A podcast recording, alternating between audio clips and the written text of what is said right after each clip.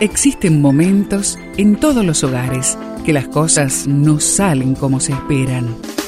Susana y Gustavo Piñeiro te traen soluciones para tener un hogar diferente y duradero. Quédate con nosotros, porque ahora comienza Hogares de Esperanza. Amados, una cosa no pasen por alto, que delante del Señor un día es como mil años, y mil años como un día. Segunda de Pedro 3, 8. Este texto lo encuentras en la Biblia. Como individuos y como familias necesitamos comprender que no debemos confinar a Dios dentro de un periodo de tiempo tal como lo marca el reloj o aún el calendario. Hacer esto sería como decirle a Dios cuándo debe trabajar.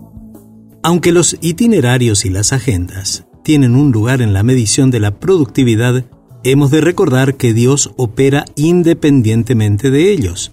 Necesitamos estar abiertos y dispuestos para permitir que Dios, en su amor y soberanía, tenga la libertad de hacer a un lado lo que yo determino que necesito que se haga, aún a expensas de mi salud.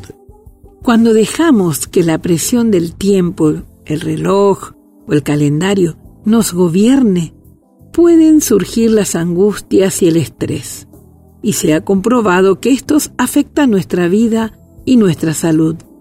La agenda de nuestro Señor Jesús fue hacer las obras del que me envió. Jesús no hizo lo que él quiso, sino lo que su Padre quiso que hiciera. No debemos olvidar esto. Nuestra agenda de familia necesita tener tiempo para descansar, hablar juntos, pasarlo bien y no dejar que la ansiedad afecte nuestra calidad de vida. Te invito a que allí en la familia traigan a la reunión varios tipos de relojes y calendarios. Dialoguen acerca de cuándo, al dejarnos guiar por la tiranía del tiempo, ya no es tanto bendición, sino puede transformarse en una maldición. Cuando el tiempo y hacer la agenda es bueno y cuando exageramos. Te invito a ser libre de la tiranía del tiempo. Con la ayuda de Dios, vamos a orar.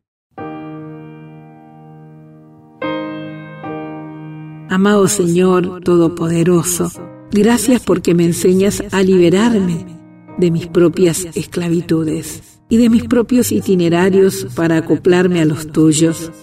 No quiero gastar tiempo en mis propios propósitos, sino caminar en tus propósitos que traen salud. Señor, te damos gracias también por el sábado, porque tú desde el Génesis ya previste que tuviésemos un día para descansar, para meditar, para contemplar todo lo que tú has hecho por nosotros. Por eso, Señor, te agradecemos por ese tiempo que nos da libertad y te lo agradecemos en el nombre de Jesús. Amén. Esperamos que el tema de hoy, junto a Susana y Gustavo Piñeiro, haya traído la esperanza a tu vida.